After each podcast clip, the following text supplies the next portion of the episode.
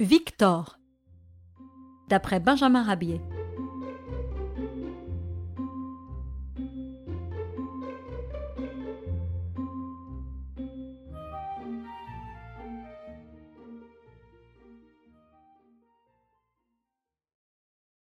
Connaissez-vous Victor? C'est un âne, dans toute l'acception du mot, et ces deux petites histoires vous en convaincront.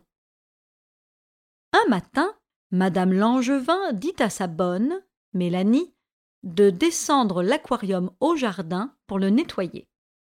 Mélanie le posa sur un banc et s'en alla vaquer à d'autres occupations.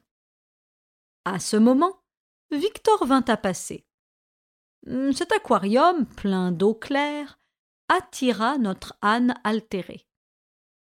Il plongea son museau dans le récipient, et sans tenir compte des protestations de Zénobie et d'Achille, deux poissons rouges, locataires habituels de l'aquarium, il but tout le liquide. Tom, le chien de garde, et Gertrude, loi de la ferme, allèrent chercher du secours tandis que Zénobie et Achille, à sec sur le sable de leur demeure, se livraient à des bonds désordonnés. Fort heureusement, le tuyau d'arrosage du jardinier, adroitement manœuvré par nos sauveteurs improvisés, vint à point pour épargner à Achille et à Zénobie la prolongation de leur supplice. Tom et Gertrude se félicitèrent mutuellement de leur intelligente intervention, tandis que les poissons rescapés reprenaient leurs ébats nautiques. Un malheur n'arrive jamais seul. Au-dessus de l'aquarium, sur l'appui d'une fenêtre, un chat jouait avec un papillon. Près du chat avait été placée une cafetière remplie de café un maladroit coup de queue de l'animal renversa dans l'aquarium la cafetière et son contenu. Voilà nos pauvres amis Achille et Zénobie une fois encore en mauvaise posture. Les deux malheureux poissons avalèrent un liquide fortement mêlé de café, ce qui les mit dans un état d'énervement indescriptible. Ils se livrèrent à des bonds formidables et c'est alors que Tom et Gertrude se mirent en devoir de chercher à nouveau du secours. Il n'était pas question cette fois de remplir l'aquarium, mais au contraire de le vider. Et il fallait faire vite. Mais comment? Avec quoi? Gertrude savait que dans les jouets des enfants de ses maîtres se trouvait un accordéon. Vite elle alla le quérir et l'apporta à Tom. Ce dernier plongea dans l'eau brunie par le café l'instrument, il le pressa puis le détendit. En deux ou trois opérations, tout le contenu de l'aquarium fut pompé par l'instrument, et les poissons se retrouvèrent de nouveau sur le sable. Avertie par les aboiements de Tom, Mélanie parut à la fenêtre. Vite elle alla chercher un arrosoir qu'elle remplit d'eau, puis elle versa dans l'aquarium son contenu, sauvant une fois encore Achille et Zénobie. Enfin, quelques minutes après cette série d'événements, l'aquarium était nettoyé et les deux poissons reprenaient leur place habituelle dans le petit salon.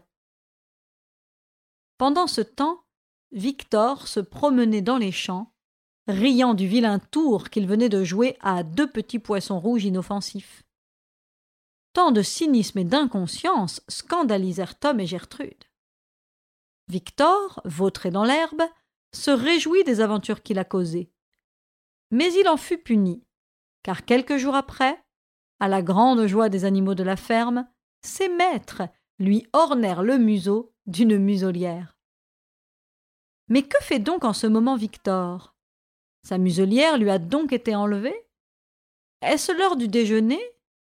Hmm, sans doute, car il essaye d'arracher à pleines dents une touffe de chardon, placée sous la voiture de Toto, le petit garçon des Langevins. Le véhicule stationne sous une fenêtre, dans le jardin. Et comme il se trouve près d'un chemin en pente, la maman du bébé a pris soin de placer devant une roue une grosse pierre destinée à bien caler la voiture de l'enfant. Mais on n'avait pas pensé à Victor. Pour mieux saisir sa touffe de chardon, il donne une secousse au véhicule. Cette secousse décale la voiture qui s'engouffre sur le chemin en pente. Par l'effet de la vitesse qui augmentait sans cesse, le véhicule de Toto se trouva bientôt emporté à travers la campagne, dans une course vertigineuse, et cela au grand affolement des lapins et des canards. Toto et sa voiture rencontrèrent un obstacle. C'était Aglaé, une bonne vache laitière qui ruminait dans un champ. La voiture franchit aisément l'obstacle grâce à ses roues caoutchoutées et aussi à la position couchée de la bonne vache Aglaé. Et voilà notre pauvre Toto qui, dans sa voiture, fait du soixante à l'heure, battant tous les records de ce genre. Un autre obstacle se présenta, sous la forme d'un panier d'œufs que la fermière venait d'acheter. La voiture fonça sur le panier, le souleva et le projeta, contenant et contenu à une hauteur imposante. Trois douzaines d'œufs vinrent s'écraser sur le toit d'une maisonnette, habitée par une vieille femme du nom de Zoé.